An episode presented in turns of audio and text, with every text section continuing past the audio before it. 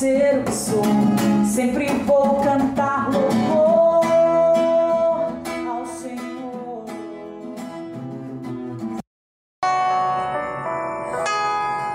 Pois tu és o meu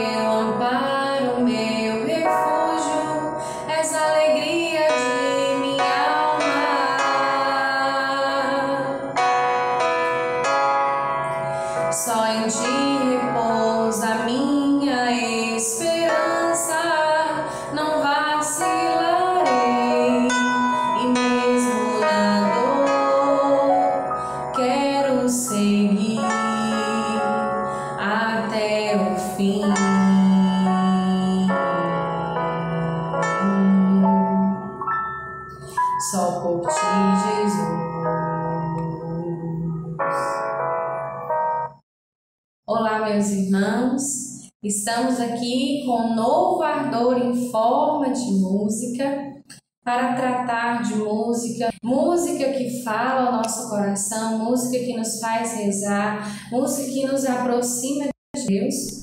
Hoje nós estamos com essa música Só por Ti, Jesus, de Eugênio Jorge, que fala desse gastar-se por Cristo, desse buscar a Cristo, nele tudo viver, para Ele tudo doar. De uma forma muito especial, gostaria de tratar aqui sobre a vocação do matrimônio. Nós falamos um pouco no vídeo passado sobre o celibato e nós falaremos hoje um pouco sobre a vocação matrimonial.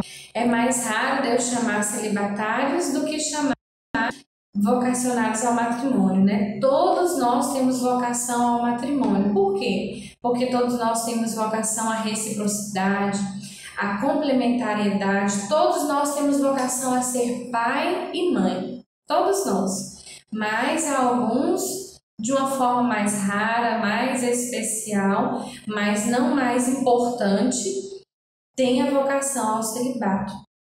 E hoje, tratando da vocação ao matrimônio, nós temos aqui José Maria, né, na Sagrada Família, que cuidaram ali de Jesus, que é um dos ícones da vocação matrimonial, mas, sobretudo, a imagem da vocação matrimonial é Cristo que se entrega até o fim por sua igreja, por sua esposa, por sua amada na cruz. Né? Então, toda a Bíblia trata de uma festa de casamento desde Adão e Eva que se uniram ali no matrimônio, né, nessa entrega total de um ao outro, até a festa de Apocalipse, as núpcias do Cordeiro. Sempre o Senhor está falando de amor para nós, nessa conquista, nessa conquista da nossa alma, da nossa vida.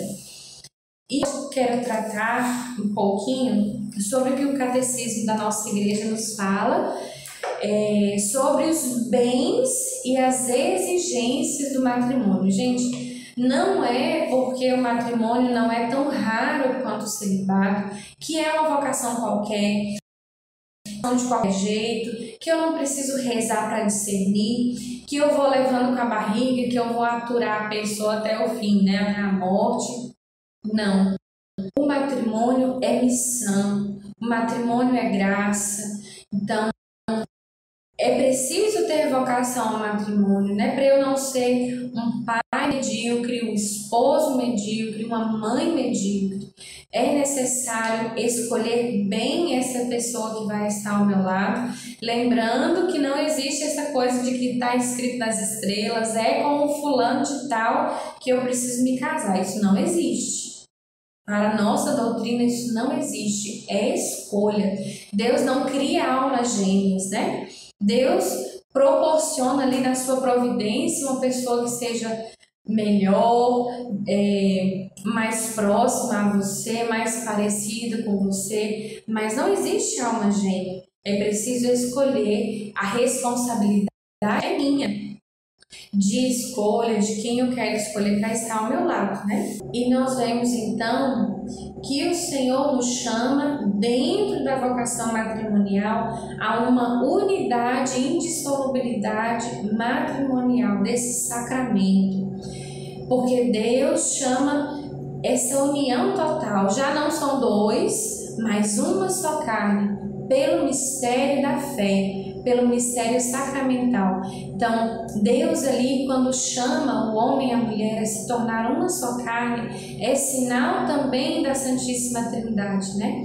Que o Pai e o Filho que se unem, que se amam e são um só e geram uma terceira pessoa que é o Espírito Santo. O homem e a mulher que se tornam um só nesse amor, nessa união, dentro da, do seu relacionamento sexual, sobretudo, no leito dos esposos, que é o altar para os esposos, e gera uma terceira pessoa, né? Então, o Senhor chama a unidade, a indissolubilidade. O que Deus uniu, o homem não separa.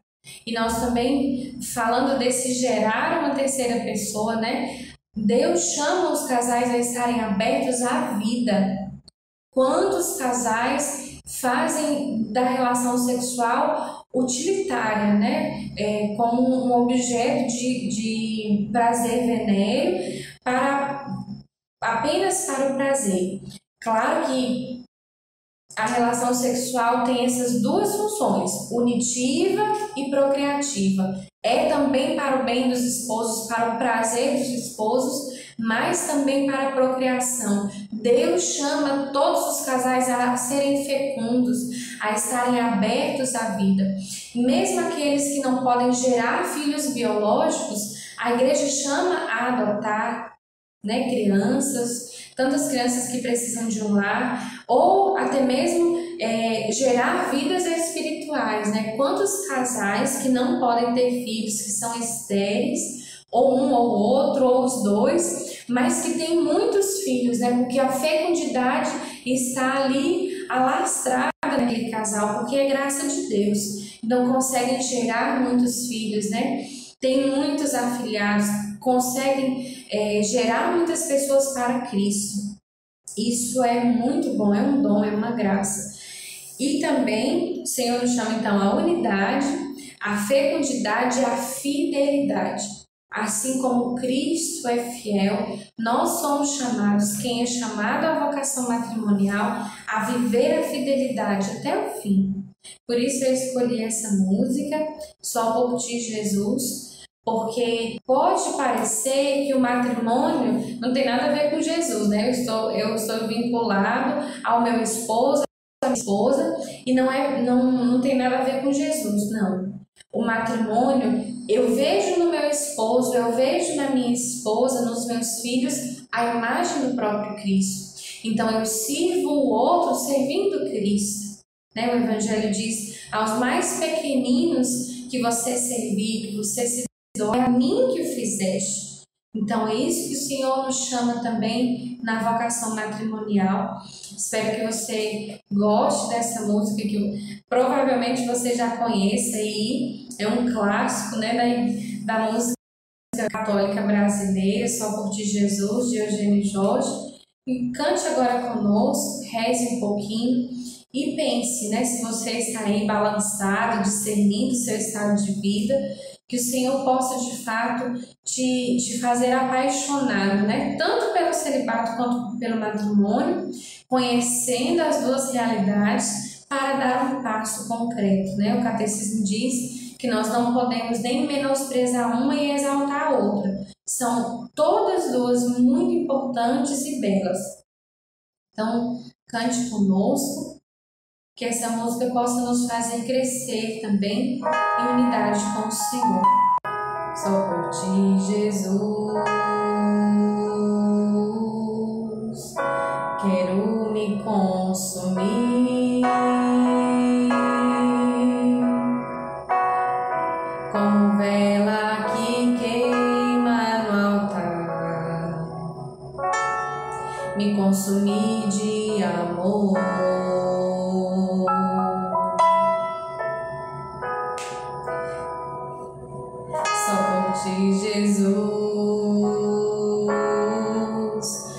Primeiro me dei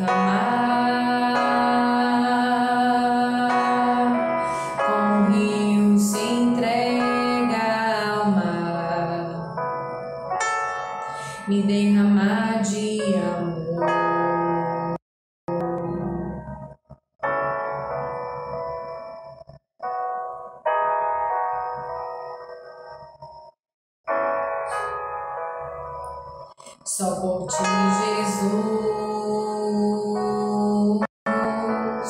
quero me consumir. Como vela que queima no altar, me consumir de